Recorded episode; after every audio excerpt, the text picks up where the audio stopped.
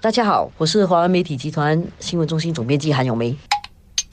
大家好，我是华为媒体集团数码总编辑洪一婷。我们来谈一下这两天在国会里面辩论的东西，而且其实也是很多人关心的问题，就是生活费，牵动人心的一个课题，对人人都有一些观点啊、这个生活费负担的问题，也就不一定是负担不起，但是感觉到那个生活费的压力。而实际上，新加坡人我在讲，你你要说完全没有生活费的问题，我觉得也不见得，因为我们很多人赚这么多钱，但是准备花的钱也很多。比如说，你可能赚五千块钱，但是你可能预计的消费就已经接近五千了，然后你就会觉得这个生活费吃不消，因为你没有多余的花费。而且很多人的观念是说，新加坡社会不是一个很福利社会，所以很多东西就是自力更生，所以更让很多人觉得说那个压力在，我不只是要照顾现在，还甚至要为未来做准备。为未来做准备的这个意识很强。当你又看到你手上没有很多额外的的钱可以存的时候，你就觉得好像下来怎么办？所以其实陈志生部长哦，就在那个国会上，其实有做了一些比较深刻解释了。他把这个东西讲的挺抽象的，这个理解概念不难，他是说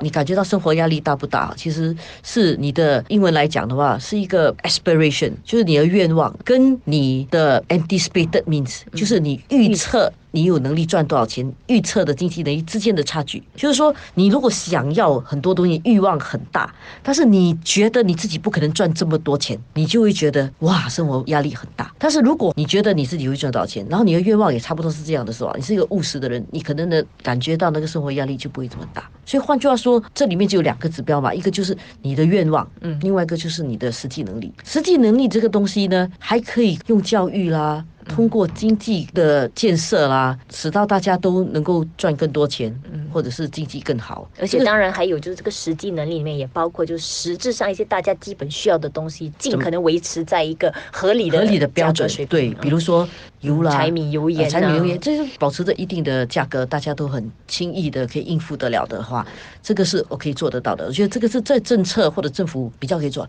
但是 aspiration 愿望是非常非常难。每个人都不一样。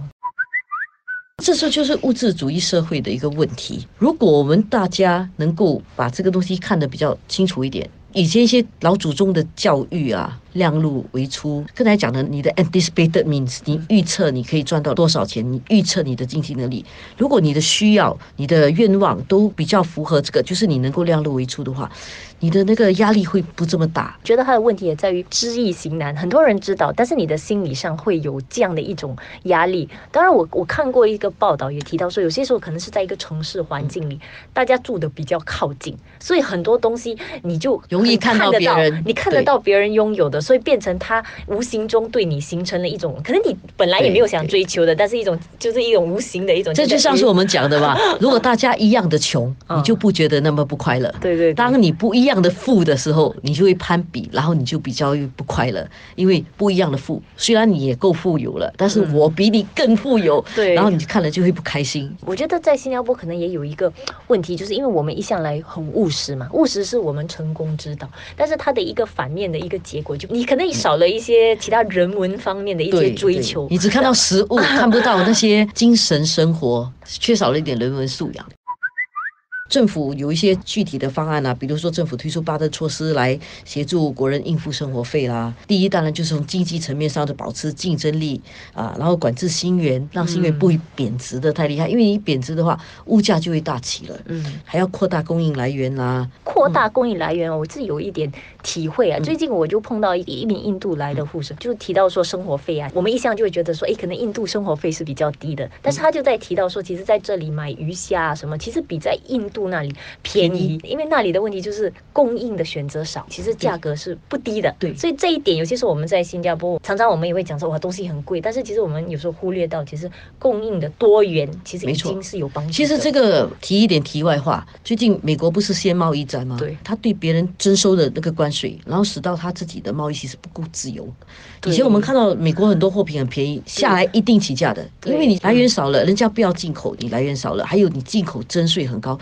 最后受害的肯定是那个不自由的地方，所以当我们的来源多、贸易更自由的时候，其实是会降低生活费的。当然可能会使到竞争更强，工作上你要面对更大的竞争。对但是你两者真的是相比的话，它可能是一种进步，那进步当然会辛苦了，因为你一定要努力才能够前进。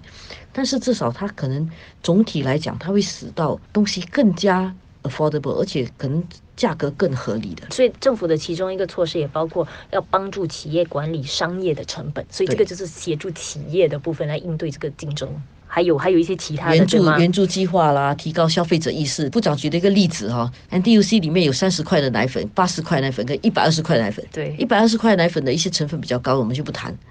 八十块的奶粉跟三十块的奶粉，就里面的成分相差不远。嗯但是三十块的奶粉一直销量推不上去，八十块的奶粉就卖得很好，大家都追求八十块的奶粉。这个部分很多时候我们已经习惯性也觉得可能比较贵就比较好，对，我们就不去仔细看 label，也不仔细去研究，不仔细去了解那个东西，就觉得贵的一定好，把你的决定交了给金钱，把权力交了给商家，商家决定。由商家跟你决定，因为商家决定的价格就替你做了决定，然后你就觉得生活费很贵。我觉得这个东西也是有点奇怪啦。所以其实消费者的那个意识，就是你怎么去读那个食物的标签，真的去了解，然后甚至去做有意义的一些比较。所以其实现在政府也要推出一个 crowdsource 的一个平台嘛，就可能通过这个更多的一些信息，其实有助于帮消费者做一些比较 value for money 的选择。所以说穿了，我们不要只是做一个聪明的人呐、我们要做一个聪明的消费者，不要把自己的这个消费决定交给商家决定。然后另外，我们也要认清啊，这个社会上肯定是有一群活在这个比较辛苦的、需要帮助的。但是当你的能力不是那个需要帮助的话，你是自己去解决自己的问题嘛，甚至有援手的话去帮忙去解决别人的问题。